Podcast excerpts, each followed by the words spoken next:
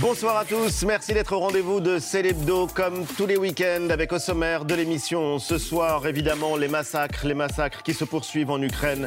Chaque jour, de nouvelles révélations sur les atrocités de l'armée russe contre des civils. Hier, la présidente de la Commission européenne, Ursula von der Leyen, était à Boucha. Boucha, ville martyre, ville symbole des crimes des troupes de Vladimir Poutine. Here in Bucha, we saw our humanity being shattered. And it is, the whole world is mourning with the people of Bucha. Hier aussi, des civils tués par un tir de missile russe contre une gare à l'est de l'Ukraine. Crime de guerre, crime contre l'humanité. Comment qualifier l'inqualifiable? Comment enquêter aussi? Et pourra-t-on un jour traduire les bourreaux devant les tribunaux? Deux invités dans Célébdo, la grande historienne Annette Vieviorka et le colonel Éric Emeraude, ancien patron de l'Office central de lutte contre les crimes contre l'humanité. En France, les scandales alimentaires qui se répètent, Buitoni, Kinder, Lactalis, la liste n'en finit pas. Comment en est-on arrivé là? Peut-on avoir confiance quand on remplit son caddie au supermarché? Ingrid Kragel, directrice de l'information de l'ONG Foodwatch, a enquêté sur les pratiques frauduleuses dans l'industrie de l'alimentation et elle nous révélera tout à l'heure ce qu'il y a vraiment dans nos assiettes. Et puis l'univers à portée de main, cette semaine, nouvelle étape dans la conquête spatiale. Amazon qui annonce le lancement de plus de 3000 satellites 3000 satellites au cours des prochaines années pour diffuser l'Internet haut débit sur toute la Terre. Le milliardaire Jeff Bezos qui rêve aussi de fonder des colonies humaines dans l'espace. C'est une dernière annonce, celle de la NASA qui a identifié 5000 planètes en dehors du système solaire. Des découvertes scientifiques donc, des utopies. On en parlera avec l'astrophysicien Christophe Galfard. Et puis après 20 heures, l'Odyssée des fourmis, un livre passionnant qui nous révèle le monde infini de ces insectes. Vous pensiez tout savoir sur les fourmis, vous allez découvrir leur génie, les exploits proprement incroyables dont elles sont capables. L'un des plus grands spécialistes des insectes et de leur comportement, Antoine Wistrache, sera l'invité de la suite de Célébdo. Célébdo, c'est en direct et c'est maintenant.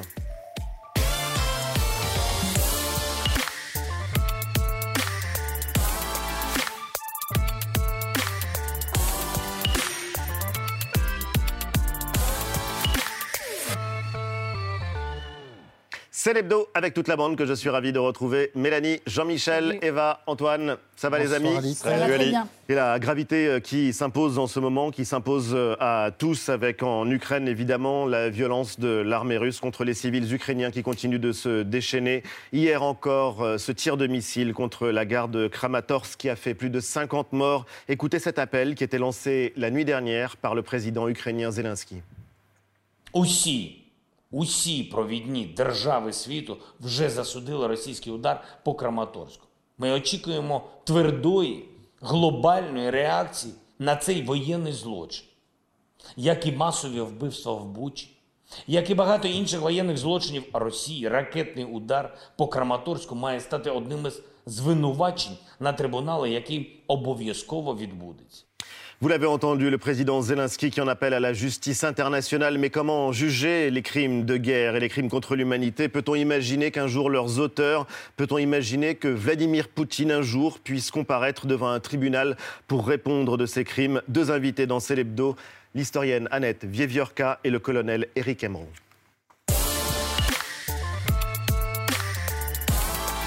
Bonsoir, bonsoir à tous les deux et bienvenue. Merci d'avoir accepté euh, notre invitation et c'est vous que nous voulions entendre euh, ce soir. Annette Vieviorka, vous êtes euh, l'une de nos grandes historiennes.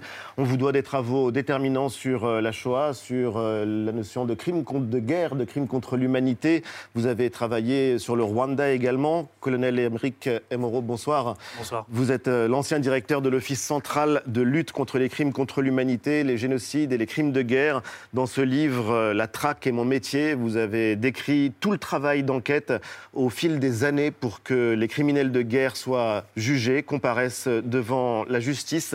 Vous avez euh, évidemment entendu les témoignages, vous avez évidemment vu ces images peut-être, ces révélations en tout cas sur les crimes de Boucha dans la région de Kiev et ailleurs à l'est du pays. Tout simplement, comment avez-vous réagi en découvrant l'existence de ces massacres?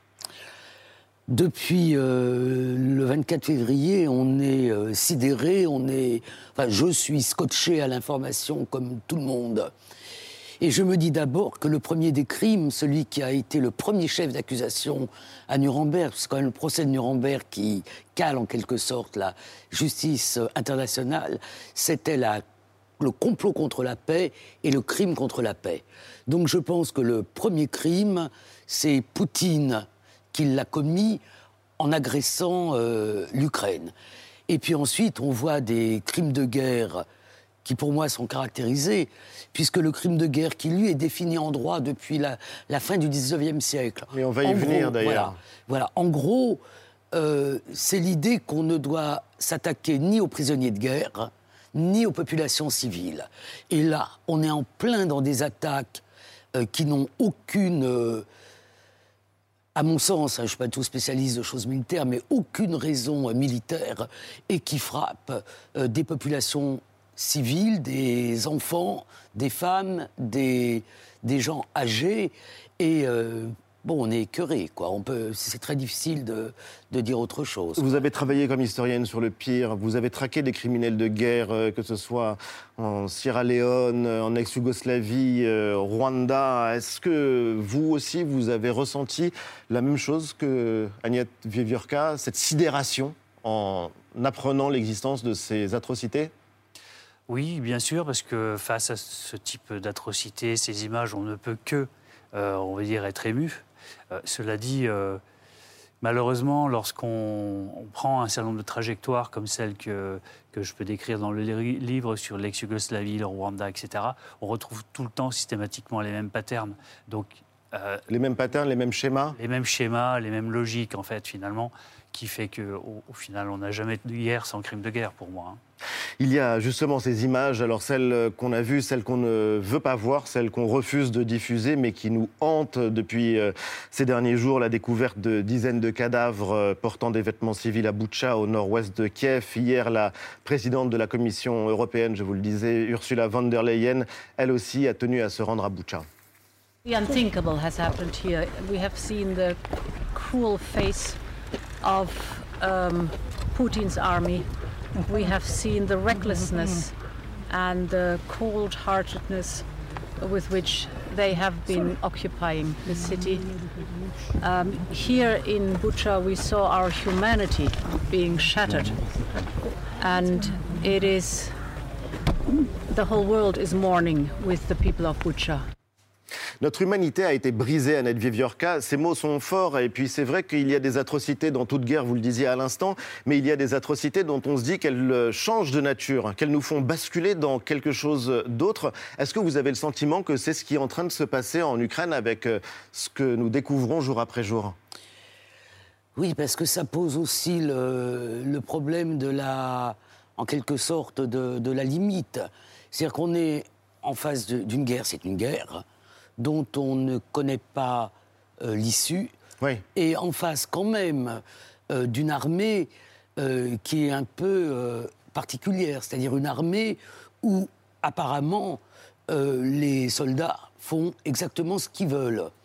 Et on ne peut pas s'empêcher de, de penser que c'est l'armée russe ou l'ex-armée de l'Union soviétique. Et la rhétorique poutinienne qui est sans arrêt en train de revenir à la Seconde Guerre mondiale, à la Grande Guerre patriotique, euh, nous, on pense à un certain nombre de massacres commis par les soviétiques. Katyn, mm. le massacre de presque 12 000 Polonais, dont 4 000 dans la forêt de Katyn, où euh, les soviétiques ont menti comme des arracheurs de dents, exactement comme Poutine ment en permanence.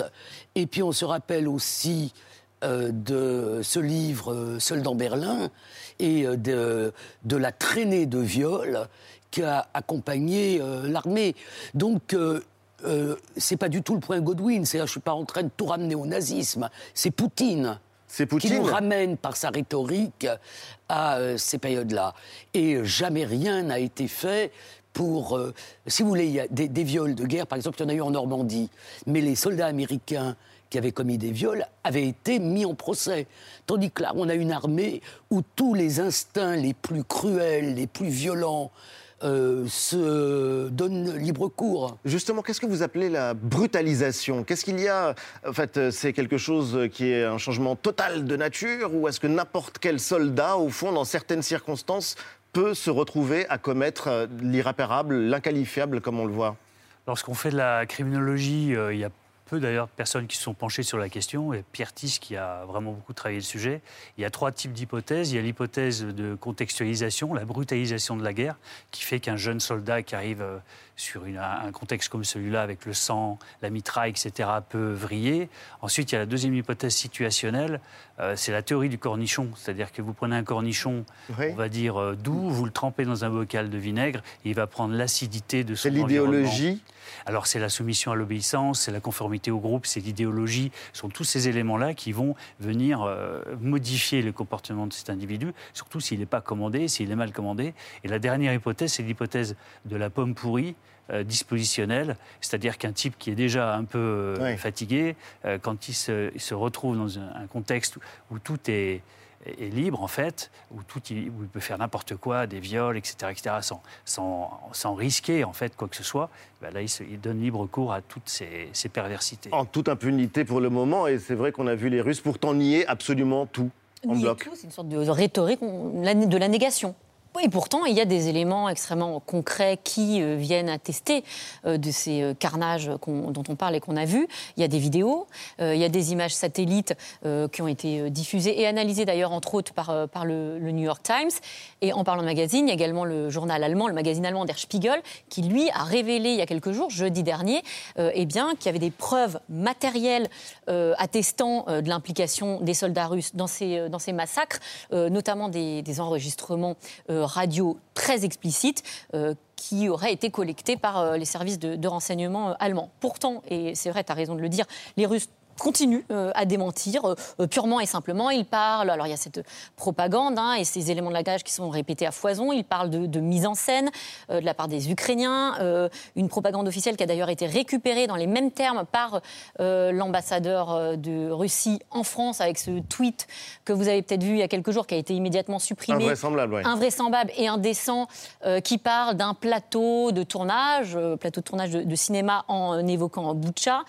du coup, on se pose quand la question de euh, la, pertinence en fait euh, de ces images, euh, de cette profusion d'images qu'on voit énormément. On peut suivre la guerre en quasiment en temps réel, 24 heures sur 24, sur les radios, les télés, les réseaux sociaux, les téléphones portables. Est-ce que ces images-là sont forcément nécessaires au service finalement du travail des enquêteurs euh, que, dont vous faites partie? Ou euh, est-ce que parfois aussi, à l'inverse, ça a une sorte d'effet de, euh, contre-productif, en entravant finalement ce travail-là?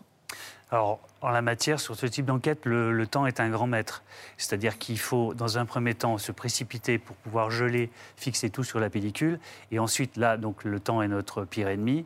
Et dans un deuxième temps, c'est de le dire, il devient notre meilleur ami, puisque là, il faut travailler sur la durée. Et c'est là que l'intégralité des données vont être moulinées dans des bases dans des logiciels d'analyse criminelle qu'on va pouvoir ensuite matérialiser l'ensemble des éléments de preuve, vidéos, photos, images satellites, etc., mais aussi énormément de témoignages. Parce que c'est les témoignages qui viennent appuyer euh, ce travail immédiat de recueil de preuves sur le terrain. Alain Viviorca, vous avez même parlé de l'ère du témoin. Oui, euh, moi je voudrais d'abord dire que on n'est pas surpris, on est scandalisé, mais on n'est pas surpris euh, Poutine a été formé par l'Union soviétique, qui est vraiment le pays du mensonge. Euh, on se rappelle Katyn, ils ont réussi à faire accuser euh, les nazis de Katyn. les procès de, de Prague, on se rappelle peut-être le film L'aveu, c'est le mensonge d'État et le cœur de la façon dont fonctionne ce pays depuis euh, des dizaines et des dizaines d'années. Alors, sinon, euh, si on compare à d'autres euh, guerres, enfin bon, celle plus ancienne que je connais le mieux, on n'avait pas cette possibilité de communiquer, les gens qui téléphonent, les gens qui prennent avec des, avec des portables. Ça veut dire qu'il y a une relative rareté d'images dans les conflits, sinon les images effectivement de propagande des différents camps d'ailleurs, mais là, on a les choses quasiment euh, en direct. Euh, et, euh, et, ça pose à la fois le, un- le problème de, effectivement, de la véracité, parce qu'on sait aussi comment c'est facile de, Manipulé. de manipuler ces images. Mais il y a les traces qui sont laissées derrière. Dans tout ce type de guerre, il y a les. Et donc il y aura un travail, oui, Euh, qui vous sera savez possible. mieux que moi comment on travaille sur euh, ces charniers. Ça a été le- une des grandes innovations, en fait, de, de la guerre de, en ex-Yougoslavie, qui était euh, tout un travail euh, de type quasiment euh, archéologique. Ou légiste, Sur, oui. voilà, Ouais. de légiste. Voilà, le, le- le problème, c'est que pour pouvoir juger les criminels, et pour moi, si on reprend Nuremberg, les criminels, ce sont les grands criminels, ce sont ceux en haut qui font la guerre d'agression, qui entraînent tout ça. Ben, il faut déjà les avoir. Nuremberg, ça a été euh, le procès euh, magnifique, puisqu'on avait à la fois les criminels, la, documentation, euh, la loi, et des, vrais vainqueurs. Donc là, pour le moment, la... Sauf qu'à Nuremberg, il n'y avait pas le chef et il n'y avait pas non plus les soldats et tous ceux qui ont non, exécuté non, mais ils ont été. les crimes sur le Nuremberg, terrain. Les. c'est- c'est- on a jugé les chefs. Ouais. Et euh, je trouve que c'est aussi une euh, très bonne chose. Les autres ont aussi jugé- été jugés dans des procès qui ont continué jusqu'à jusqu'à Jusqu'à maintenant. quasiment aujourd'hui. Et on va y revenir parce que c'est vrai qu'avec l'expérience du Rwanda et de ce qui s'est passé en ex-Yougoslavie, euh, il y a des exemples intéressants pour essayer de comprendre justement comment on peut faire justice après euh, des massacres comme ceux qui sont commis en Ukraine. Eva, puis, euh, puis Jean-Michel. Oui. Nous savons que, et on comprend tout de suite qu'apporter des preuves, c'est très compliqué et que les, preuves, elles se trouvent notamment sur, euh, sur, le, terrain- et qu'il y a un vrai travail sur le terrain euh, à mener. Il y a quelques jours, il y a une équipe de reporters de France 2 euh, qui a pu entrer dans le, théâtre de Mariupol, vous vous en souvenez, où des civils s'étaient réfugiés. Théâtre qui a été bombardé par, par les Russes. Regardez, on a choisi un extrait pour bien comprendre ce qui s'est passé. En arrivant dans le hall, nous mesurons l'ampleur des dégâts. Au deuxième étage, il reste quelques matelas. Le bâtiment était considéré comme sûr. Selon la mairie de Mariupol, il y aurait eu 300 morts. Au rez-de-chaussée, l'arrière du bâtiment servait de cuisine, tout s'est effondré, à la stupeur des habitants du quartier. J'étais dans cet immeuble au 9e étage et j'ai vu comment le théâtre, comme ça, s'est effondré. Et je me suis mise à crier parce que le théâtre était plein d'enfants.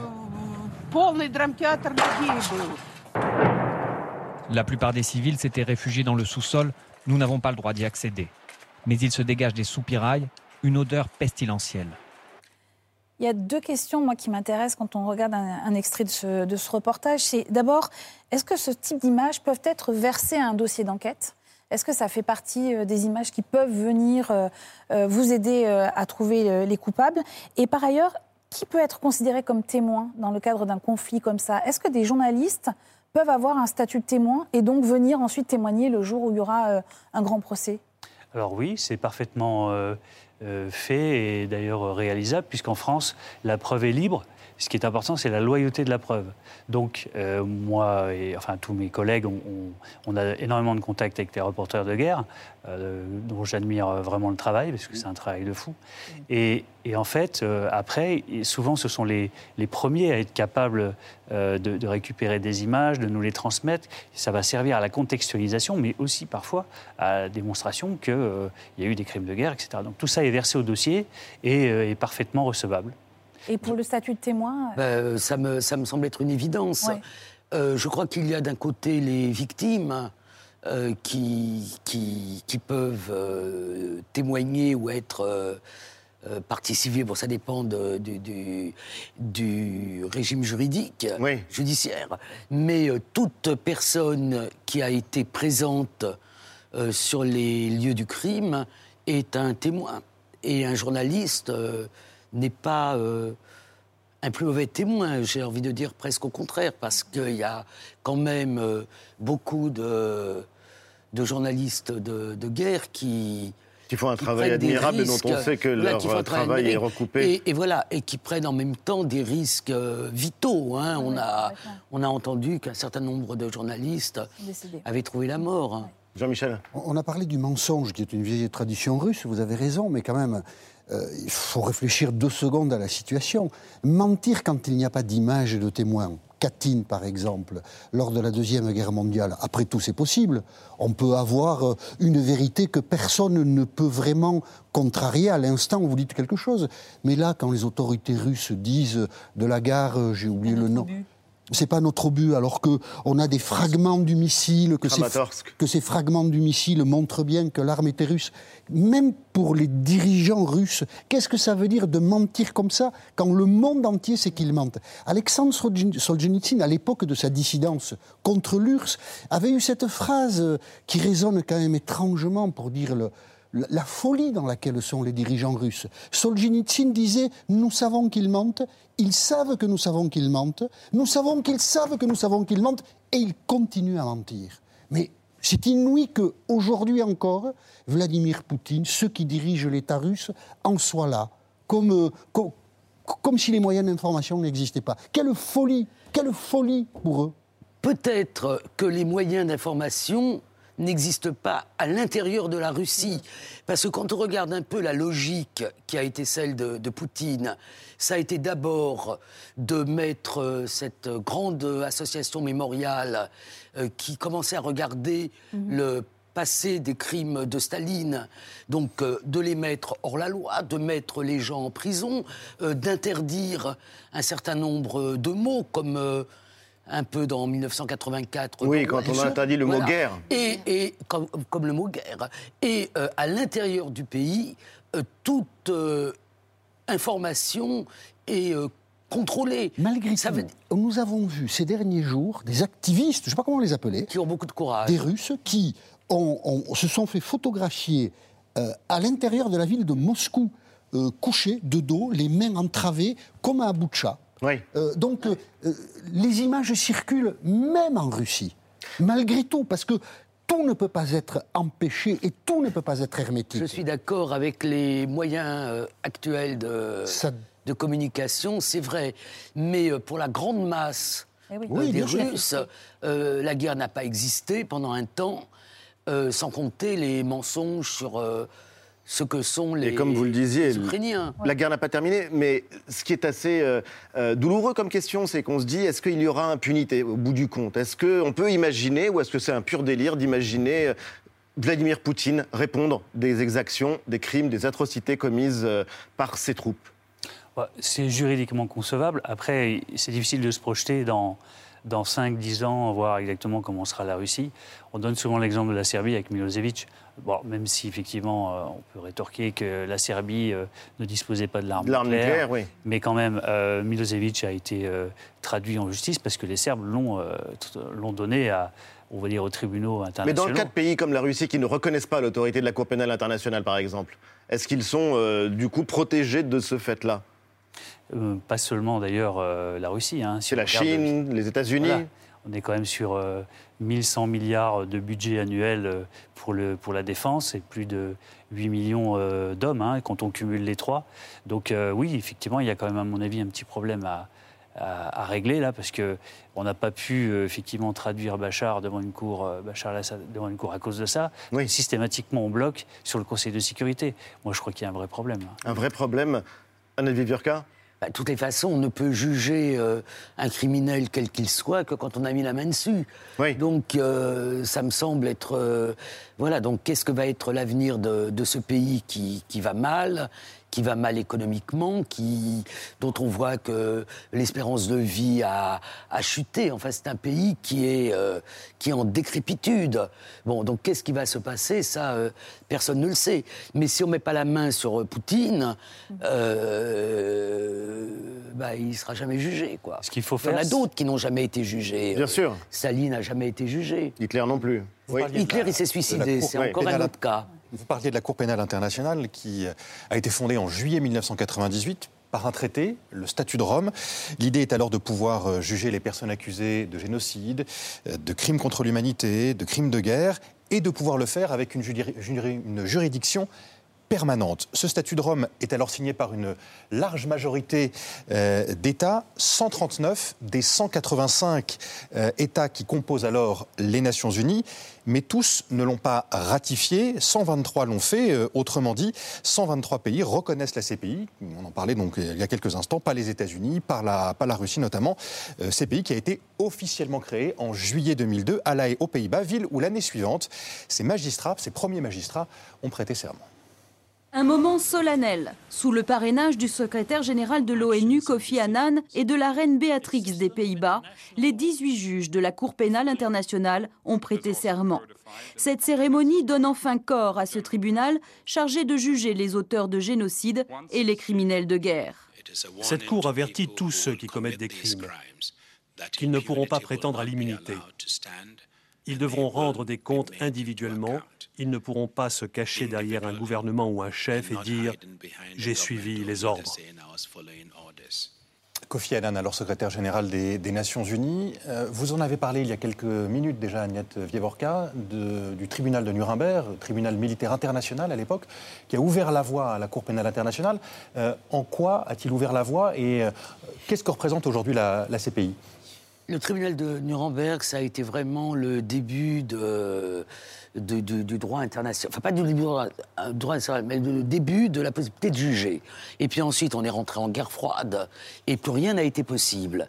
Et puis, avec euh, l'effondrement de, de l'Union soviétique et toute cette période. Euh, merveilleuse qu'on a vécue entre 91 et les tours jumelles, on a cru qu'une justice internationale pourrait s'installer. Il y a eu ces deux tribunaux, euh, celui de la Haye pour euh, l'ex-Yougoslavie, tribunaux ad hoc, mais tribunaux internationaux euh, acceptés par l'ONU. Hein. Celui d'Arusha en Tanzanie pour les crimes en Tanzanie, des génocidaires. Pour les crimes, voilà, pour les crimes au Rwanda. Et puis ensuite, on peut dire que ces efforts ont abouti à cette euh, Cour pénale internationale, mais on peut dire que la situation internationale s'est euh, modifiée. On est rentré vraiment dans une ère nouvelle. Et euh, les, les, nouveaux clivages et les nouveaux conflits rendent quand même une de véritable justice internationale fort difficile. Oui, mais parce qu'on y a cru à la fin de l'impunité. On, a cru à beaucoup de choses. Hein. Oui, mais à tort. Cela dit, je pense que là, euh, notre siècle, euh, les deux grands challenges, c'est bien le climat et la justice internationale. Sinon, si on, enfin, on voit bien à travers ces images, si jamais on fait, on n'améliore pas le système au niveau international, avec effectivement cette réforme du Conseil de sécurité, etc., ce sera plus la il n'y aura plus de raison de se poser la, question du tri sélectif. Hein, Une question, Anna euh, La Russie siège euh, comme membre permanent au Conseil de sécurité. Comme la Chine. Donc, euh, donc, ce qui a empêché toute justice internationale avant la chute, parce qu'on a cru. oui, c'était quand même la chute du communisme. Oui. de nouveau, on est devant la, la même difficulté. Comment dépasser notre sidération? Comment penser euh, qu'il puisse un jour y avoir justice, colonel? En fait, euh, voilà, moi j'ai vécu cinq ans à Sarajevo. Ce qui m'a frappé, c'est de voir euh, que finalement la vie reprend toujours ses, droits. Et à travers toutes les familles qui ont souffert, qui ont vécu tout un tas de traumatismes importants, ce qui est capital, en revanche, même si la vie reprend ses droits, c'est que la justice passe. Ça, il n'y a pas de, il n'y a, pas de, il a pas de en même temps. La vie et la justice, Annette Viverka oui, je voudrais être optimiste, mais la vie au prix de, combien de, morts et combien de, combien de souffrances C'est vrai qu'elle reprend. Elle a repris après la Première Guerre mondiale, après la Seconde Oui, elle a toujours repris. Elle, a toujours repris. Euh, mais euh, voilà, et comment la justice peut passer dans une, euh, dans une guerre comme ça? Ce que je verrais comme, comme élément optimiste, c'est euh, ce merveilleux président de, l'Ukraine. Euh, Volodymyr Zelensky. Voilà, c'est quand même quelque chose. Et, euh, et la façon dont, les, dont la résistance s'est tout de suite organisée en Ukraine. Donc ça, ça serait les éléments qui rendent moins triste. Bah écoutez, merci en tout cas pour cette touche d'optimisme ou en tout cas de moindre tristesse. Merci à tous les deux. Vous restez avec nous. Tout de suite, une semaine dans le monde.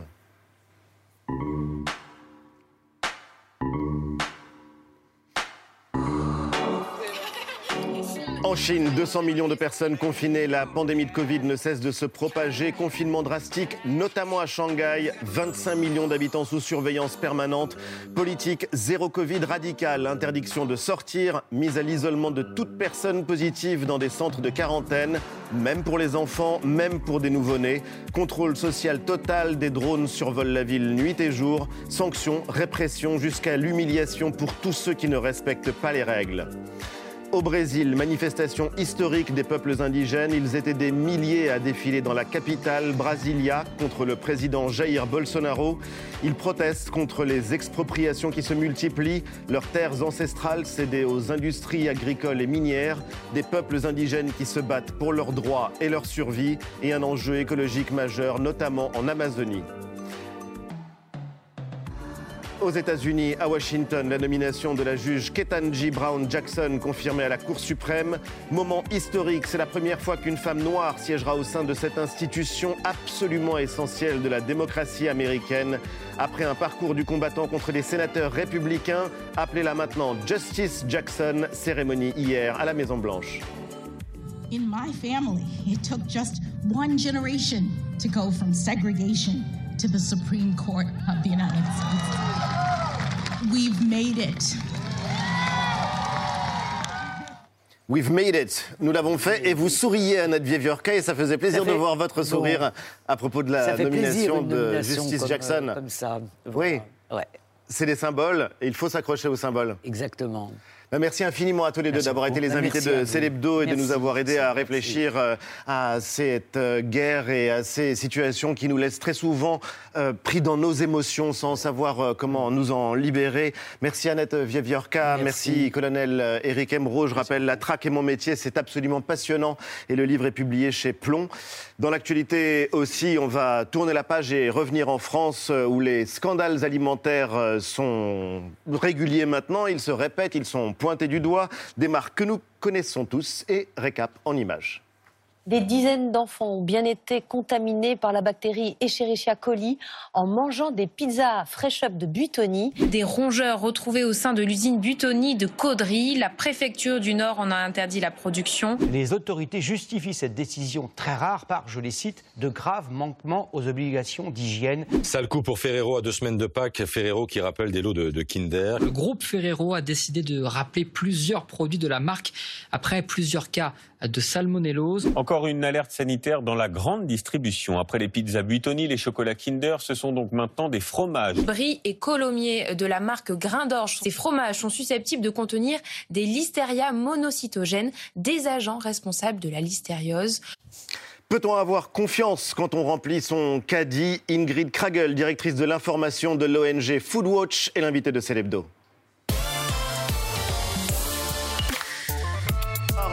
Bienvenue. Merci d'avoir accepté notre invitation. Je le disais, vous êtes directrice de l'information de cette grande ONG Foodwatch qui lutte, dénonce les fraudes et les scandales alimentaires. Vous êtes euh, également l'autrice euh, d'un livre passionnant dont on va parler, Manger du faux. C'est assez étonnant comme titre. Manger du faux pour de vrai, puisqu'il y a les scandales de la fraude alimentaire sur lesquels vous avez euh, enquêté. Le livre est publié chez Robert Laffont parce que ce qu'on mange n'est pas toujours ce qu'on croit, loin de là. Vous avez sillonné euh, l'Europe pour mener l'enquête et euh, on a vu donc ces derniers jours, cette semaine, les plus grands groupes d'Europe mis en cause pour des intoxications alimentaires graves, des grands groupes et quelque chose comme une loi des séries, des coïncidences, quelque chose de plus profond? Comment est-ce que vous qualifieriez ça? Ah, déjà, merci de nous inviter. Ça fait des années chez Foodwatch qu'on tire la sonnette d'alarme euh, sur un scénario qui malheureusement se répète, scandale après scandale. Je parle des scandales sanitaires, bien sûr, alimentaires. Non, c'est pas une loi des séries. En fait, malheureusement, notre analyse, c'est que le système favorise ces scandales sanitaires. On est devant un scénario qui, qui se répète. Donc là, il se trouve qu'en un laps de temps très court, Oui. ça a émergé. Il y a, eu de il y a eu un peu de transparence. Pourquoi? Parce qu'il y a quand même énormément de malades partout en Europe, parce qu'on est face à trois géants de l'agroalimentaire et aussi parce qu'il y a eu deux décès. Il faut quand Bien même sûr, le souligner. il y a eu de décès des géants de l'agroalimentaire. Euh, Il y a cette question, doit-on s'inquiéter de ce qu'on achète en supermarché? A priori, et c'est assez contre-intuitif, on se dit la nourriture industrielle, bon, elle est fabriquée en usine, donc il euh, doit y avoir des processus ou euh, des règles assez strictes comme dans une usine, et donc euh, qu'on devrait moins s'inquiéter que euh, quand on achète un produit qui pourrait être, je vais le dire rapidement, mais pourri, et en fait, c'est absolument pas le cas. En fait, ce qui est inquiétant ici, c'est que bon, les, les- les lois sont bien faites. Je tiens quand même à le signaler en termes de responsabilité, ce qui est choix aux opérateurs, aux fabricants, à la grande industrie, mais aussi aux autorités qui doivent s'assurer que les fabricants font ce qu'ils veulent, en- euh, ce qu'ils peuvent, ce qu'ils doivent. Oui. Oui, mais, mais ce qu'ils veulent, c'est ce qu'on constate quand même avec Ouais, les trois ça. scandales là. Euh, les lois sont bien faites. euh, le problème, c'est la- l'application. Et donc, effectivement, il y a des schémas, il y a des process en termes de vérification de sécurité sanitaire, de traçabilité, etc. Ce qu'on constate euh, dans les faits, c'est que bah, là, on est face à trois géants de l'agroalimentaire qui ont les moyens de faire des contrôles. On n'est pas Alors, sur un petit ça. fabricant du fin fond d'une région qui fait ses petits produits artisanaux dans son coin. Ça, il faut que vous nous l'expliquiez parce que, en théorie, c'est un peu, pour le dire rapidement, aux entreprises de s'auto-contrôler. C'est ça qui est fou. En fait, la loi est splittée en deux. Il y a des autocontrôles, donc les entreprises doivent garantir que ce qu'ils mettent sur le marché, ce qu'ils vendent, n'expose pas les consommateurs en danger, mais surtout que c'est Ça, conforme a aux priori, lois. c'est le minimum du C'est le minimum. mais ça veut dire quoi? Ça veut dire qu'il y a une obligation aussi d'action et de résultat. C'est pas rien en fait en termes de responsabilité. Et on n'en parle pas souvent parce qu'on on en parlera, je pense, ensuite. Souvent, c'est quand même l'impunité quand euh, malheureusement il y a des dysfonctionnements. euh, Oui, on en reparlera. Et puis, en face, il y a quand même énormément aussi de responsabilités qui pèsent sur l'autorité euh, étatique, les, les contrôles. Il faut qu'eux s'assurent finalement que tout ça est fait. Donc, ce qui se passe et ce qu'on voit aujourd'hui, c'est que malheureusement, on a peut-être trop délégué aux entreprises qui doivent effectivement faire des autocontrôles, qui ont des process d'hygiène, Oui, et etc. pas. Et c'est sur leur bonne foi, Ils en les plus, font hein. peut-être, mais Oui, euh, dans quelles conditions, avec quel, euh, avec quel résultat Est-ce que quand ils ont trouvé des non-conformités, ils les ont fait remonter à l'État? Parce que du En coup, les investigations, on a le sentiment, alors je ne sais pas si c'est euh, un sentiment, mais qu'elles sont déclenchées souvent en cas de signalement des consommateurs. Ce sont les consommateurs ou euh, bon, des autorités administratives qui euh, lancent l'alerte. Ça veut dire qu'on ne contrôle donc pas assez, pas assez souvent, avec pas assez de moyens? Alors encore une fois, je, me re- je reviens sur les textes de loi. Il y a une obligation pour les fabricants de faire remonter ces risques pour la santé quand ils ont repéré quelque chose sur le chaîne de fabrication. Ici, qu'est-ce qui a été fait?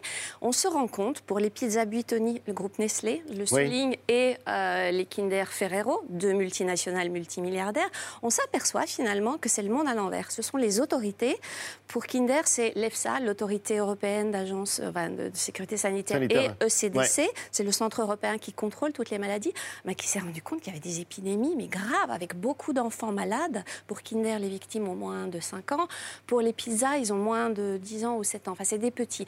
Et donc, c'est ça qui est fou, c'est que là, c'est les autorités qui ont dit non, mais attendez. Et en fait, ce qui est assez fou, c'est que grâce à la technologie, le génotypage, on, est, on a pu remonter, enquêter, faire des interviews des malades, et on s'est rendu compte qu'on a pu, comme ça, en entonnoir, isoler la souche et retracer en fait l'origine de cette contamination. Mais c'est Oui. le monde à l'envers. Ça aurait dû le contraire. Mais le groupe Ferrero a présenté ses excuses et on peut se demander, Mélanie, si les sanctions sont suffisamment euh, lourdes. Ah bah, visiblement, ouais, parce que s'il y a autant de fraude, j'imagine qu'il y a beaucoup plus à y gagner qu'à y perdre.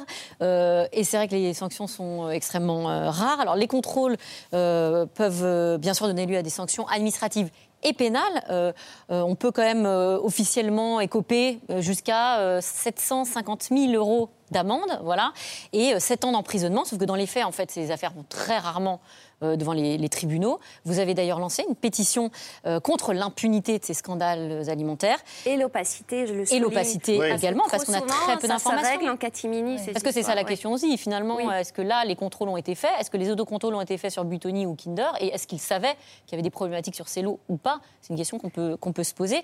Et, et la- et la deuxième question que je voulais vous poser, c'est comment est-ce qu'on explique qu'il n'y a pas davantage de sanctions, puisqu'on a là des problématiques quand même qui remontent C'est ça, en fait. C'est pour ça que je disais qu'on a un système qui favorise euh, qui favorise finalement ces dysfonctionnements. On a cette problématique des autocontrôles. Euh, là, Ferrero a peu paniqué, a communiqué pas tout de suite. On m'a dit bon bah oui finalement euh, on reconnaît qu'on avait de la salmonelle sur notre chaîne de fabrication le 15 décembre. Ils ont présenté leurs excuses hier dans un communiqué. Oui, mais après ils 15 ont fait décembre, donc, après ils ont fait une entre-temps, multitude de tests. Mais qu'est-ce qu'ils ont communiqué aux autorités? Et puis surtout qu'est-ce qu'ils ont fait?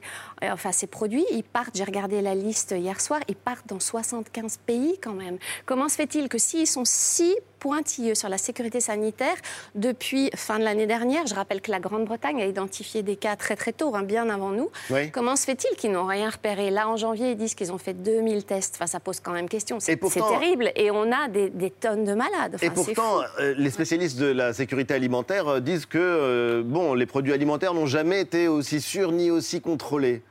Oui, bon.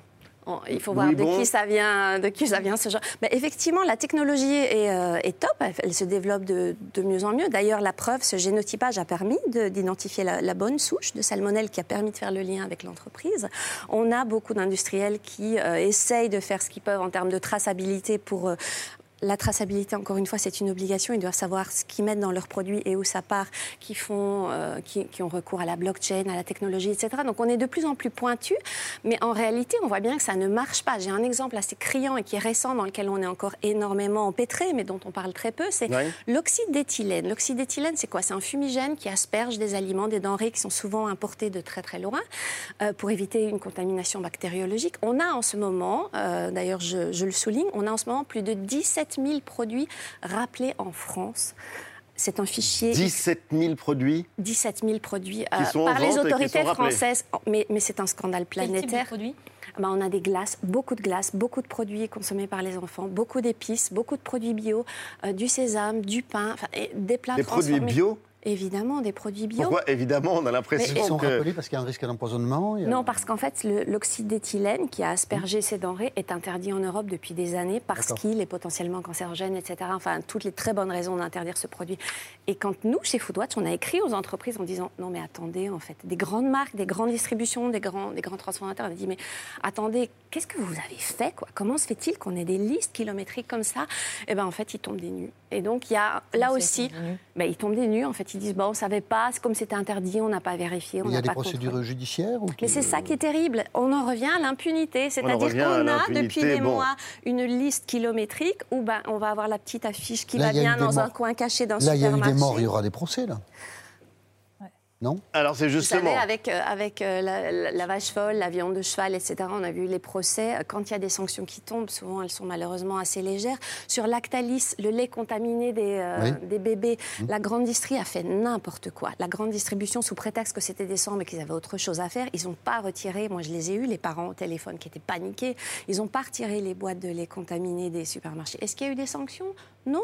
Ils ont été appelés chez le ministre, on leur a fait un petit rappel à l'ordre, et puis c'est passé comme ça. Donc c'est ça, ce climat d'impunité, finalement, nourrit la défiance des consommateurs et on voit qu'on ne tire pas les leçons des scandales. euh, des Alors, scandales je passés. rappelle le silence électoral total, donc nous n'avons pas le droit de parler des autorités, des gouvernements ni des administrations, mais des consommateurs dont tu es la porte-parole. Voilà, on peut parler des- 67 millions de de consommateurs. qui, euh, consommateurs. de Euh, l'oxyde, parce que euh, comment, comment informer les, les consommateurs euh, en cas de rappel de produits euh, notamment Alors, euh, quand euh, on peut avoir une campagne de presse quand il s'agit d'un produit de grande consommation, on a eu le cas effectivement avec Kinder par exemple ces derniers jours, mais la plupart du temps, qu'est-ce que c'est les rappels C'est un petit message que vous trouvez dans le supermarché par exemple, solution qui n'est pas toujours efficace, c'est l'information qui n'arrive pas toujours à destination. Comment on peut mieux informer les, consommateurs d'un problème sur un produit et comment les alerter le plus rapidement possible? Alors, euh, dans la foulée du scandale Lactalis, parce que comme ça a été le grand n'importe quoi, le, le rappel à ce moment-là, euh, le gouvernement a promis qu'ils allaient trouver des solutions. Lactalis, je rappelle, Alors, de nous ne 2017. pouvons pas parler du gouvernement, je le rappelle. Je suis désolé, c'est le silence électoral qui s'impose. Chez Foodwatch, et on on, va va quand même s'en arrêter questionner. là. Je sais, mais euh, lundi, alors- on pourra en Oui. parler. Mais du coup, ils, ils sont venus avec une solution. Ils ont créé ce qu'on appelle rappel conso. Donc là, je suis désolée, il faut que je dise que c'était une, une solution euh, des, des pouvoirs publics qui était bien, mais malheureusement, c'est- ça arrive toujours trop tard. Les Eh ben, on va s'arrêter là justement sur la question. Je suis absolument désolé, mais c'est les règles et nous respecterons ces règles. Euh, vous avez écrit un livre sur les faux aliments et là, pour le coup, c'est quelque chose d'autre euh, qui euh, est assez fascinant parce qu'on se demande ce qu'il y a dans nos assiettes. Je suis désolé de ma brutalité, mais en l'occurrence, c'est vrai brutal, que c'est mais- absolument interdit. Vous Donc, appliquez la loi, peut pas J'applique la loi, je suis le, shérif est en ville. qu'il y en a qui appliquent la loi. Les faux Antoine, ça nous avons les les faux faux aliments. aliments, nous avons le droit d'en parler, on en Nous, on consomme est des vrais tous. éléments. hein. Bah, vous allez voir. On en a dans nos placards, dans nos tiroirs. Ce sont des, des produits qui sont euh, ultra transformés par l'industrie agroalimentaire, des produits qui comportent au moins 5 ingrédients, des boissons, des barres chocolatées, des céréales qu'on peut manger par exemple le matin pour le petit déjeuner. Votre livre, dont on voit la couverture, commence par cette phrase, par une citation, par une épigraphe Ne fais pas confiance à tout ce que tu vois, même le sel ressemble à du sucre. Expliquez-nous ça. Il faut se méfier vraiment de tous les produits que l'on peut acheter, de tous les produits qu'on peut trouver dans, dans le commerce, dans les supermarchés Alors, les, les faux aliments, ce ne sont pas seulement les aliments ultra transformés. Je me permets euh, cette précision. Oui. Euh, en fait, vous pouvez très, très bien avoir des fausses tomates qui ne sont pas du tout transformées. Vous pouvez Des avoir fausses tomates. Oui, oui. Qu'est-ce que c'est? Bah, Vous nous ouvrez exemple- des horizons. Là, Oui, non, là, vous nous ouvrez des Bah, horizons Par parce exemple, que. euh, vous savez qu'on est, euh, on est très enclin de plus en plus à mettre la main à la poche pour acheter du local Ouais. ou au payer- payer- pour payer du français. On se dit qu'on va, en- c'est une forme de patriotisme économique. On va encourager les, les producteurs euh, bah, français qui en ont bien besoin. Et bien, de plus en plus, en fait, vous allez trouver, par exemple, des tomates qui se disent françaises et qui en réalité proviennent de serres espagnoles ou marocaines. Voilà. Alors ça, pour moi, c'est un, un faux aliment. Un faux aliment, comme il y a par exemple de la fausse huile d'olive. J'ai découvert ça, aussi. Ouais, une huile végétale euh, de tournesol qui, teintée de chlorophylle, se transforme par miracle en, en huile Il y a en huile 50% d'olive. de la mozzarella qui est vendue en ligne, par exemple, n'est pas de la mozzarella. Je brise s'écoule, rêves.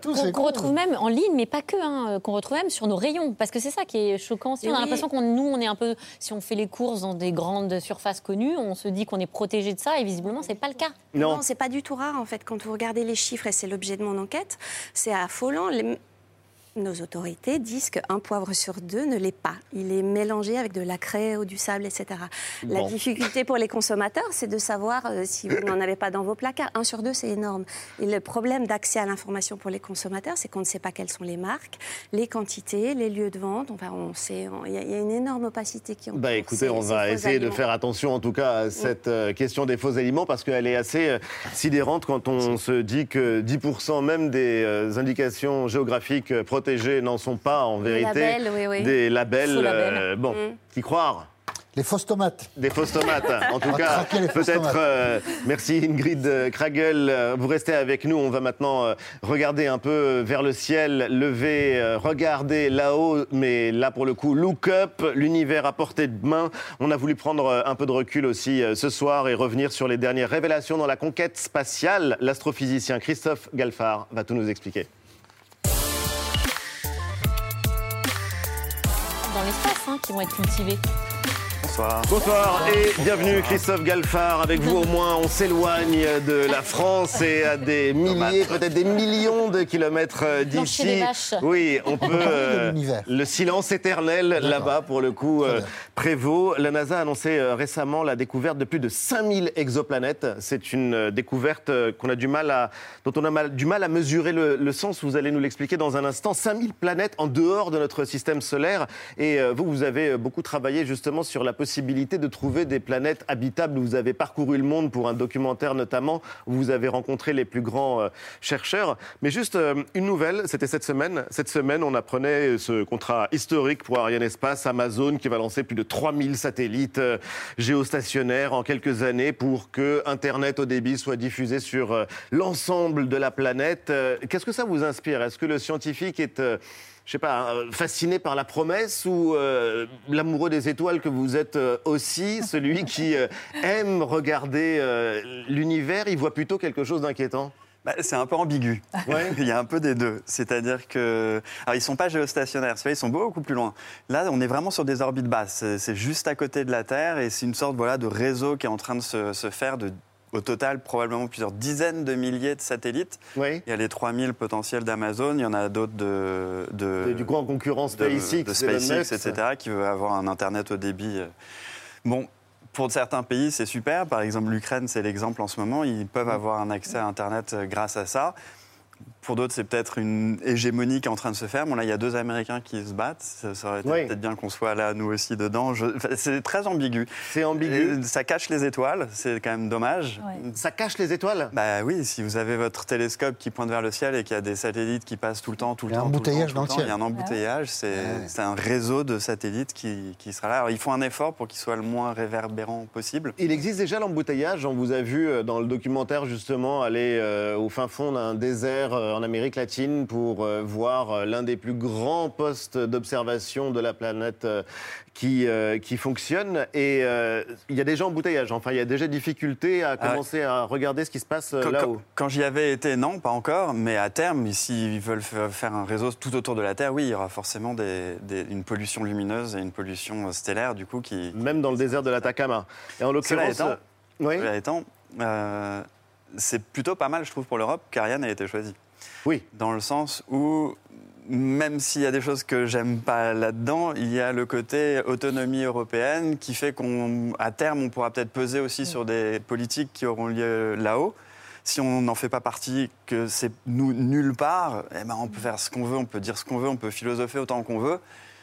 On n'aura jamais le poids pour faire quoi que ce soit. Cela étant, nous nous félicitons qu'Amazon ait choisi Ariane, mais en France spécifiquement, nous avons obtenu euh, l'abandon de deux projets de dépôt géants d'Amazon parce qu'on déteste Amazon. Donc, vous voyez, euh, les contradictions dans ce dossier. Ce sont les contradictions et quand on voit euh, Jeff Bezos qui rêve d'envoyer l'humanité dans l'espace euh, avec des colonies qui pourraient regrouper jusqu'à un million de personnes, des colonies spatiales de plusieurs kilomètres de long, c'est assez sidérant. On voit les images bon, qui ne sont pas réelles mais qui sont des projections de ce que ça pourrait euh, devenir. Ça, c'est de la science-fiction pure et je répète justement parce que vous avez euh, essayé de réfléchir aux conditions de ce que pourrait être une planète habitable ou en tout cas une vie humaine habitable dans l'espace. Quand vous regardez ça, vous vous dites c'est du délire ou c'est... euh, Bah, là, là aussi, là aussi, c'est ambigu, rien que le terme colonie. Ouais. parce que- Ouais. Pourtant, il est utilisé. C'est le premier qu'on va utiliser, c'est le premier qui est utilisé par tout le monde. Il fait quand même référence à des choses qu'on n'a pas forcément envie de, de, re- de- de- Non, c'est de sûr. devoir Reproduire. revenir dans l'espace, de reproduire. Et pourtant, c'est celui qui. Alors, du coup, pareil, c'est ambigu. Est-ce qu'on va là-haut parce qu'on détruit la planète? Ce serait dommage. Autant protéger chez nous parce que sinon, aller là-haut, ça servira à rien. Oui. Euh, Est-ce qu'on y va pour de la recherche, pour euh, partir à la découverte de nos origines, pour essayer de comprendre le fonctionnement de l'univers, potentiellement nous protéger contre des attaques de l'espace, pas d'aliens, hein, mais, Mais, de, euh, de météores ou oui, autre chose. Pourquoi ça, ça, ça me va très bien pour, pour évoluer dans notre compréhension et de, de l'univers, c'est super. Dès l'instant où c'est purement commercial ou purement une sorte de, de fuite pour aller ailleurs, c'est dommage. Mais c'est jamais ni tout blanc ni tout noir dans On ces va arrêter de parler de la fiction pour le coup et euh, parler de la science et de cette euh, révélation par la NASA. C'était euh, il y a quelques jours maintenant. Avec un champ des possibles, du coup, qui s'ouvre encore plus à nous, puisqu'en effet, on sait dorénavant qu'il y a plus de 5000 exoplanètes euh, identifiées par la NASA, donc un catalogue extrêmement fourni, avec des planètes qui sont donc en dehors de notre euh, système solaire, c'est pour ça qu'on dit exoplanètes. Ça fait finalement assez peu de temps qu'on sait, j'allais dire qu'elles existent. Non, mais qu'on sait qu'elles existent, puisque ça fait une trentaine d'années qu'elles ont été euh, détectées. J'ai cru comprendre ça en écoutant bien tout ce que vous nous disiez. Et alors, dans ce catalogue bien rempli, ben, il y a quoi? Il y a des euh, petites planètes telluriques, un peu semblables à la Terre, euh, des versions miniatures de Neptune, des planètes géantes gazeuses, ou même une super Terre bien plus massive que, que la nôtre. Et, pour la NASA, euh, chacune de ces planètes, c'est un nouveau monde. Ce sont les mots qui sont utilisés. Est-ce que ça veut dire finalement que, quoi, que ces mondes sont encore totalement inconnus et qu'on a encore beaucoup à apprendre là-dessus? Bah, oui, alors 5000, c'est vrai. euh, On vient de franchir le cap des 5000 validés, mais c'est pas d'un coup. hein. C'est petit à petit, ça, Oui. ça- ça s'additionne depuis, une 30 depuis 1992, en fait. La première 30 ans. à avoir été détectée, c'était il, y a- il y a 30 ans. Et il y a, comme vous l'avez dit, de toutes les tailles, etc. Maintenant, on- n'a pas réussi encore à avoir des télescopes qui en regardent la surface, par exemple. Parce que ça, c'est beaucoup trop loin, c'est beaucoup trop. On n'a pas cette puissance de, de- de- pour regarder c'est vraiment ce qu'il y a. Il y en a certaines, elles sont tellement proches de leur étoile qui fait des dizaines de milliers de degrés en surface. donc on oublie pour la vie. Et en On tout cas, celle oublie. qu'on la connaît. Mais ce qui est intéressant, c'est qu'il y a de nouvelles découvertes, qui- des promesses, par exemple, celle du télescope James Webb. Ça, c'est une révolution dans l'observation de l'univers dont on va parler avec vous dans un instant. Christophe Galfard, merci infiniment, Ingrid Kragel, d'avoir été notre invitée. Je rappelle, Manger du faux pour de vrai, c'est chez Robert Laffont, l'espace. Et puis, euh, on parlera aussi de l'Odyssée des fourmis tout à l'heure dans l'émission. Après vue, on vous retrouve juste après la pub.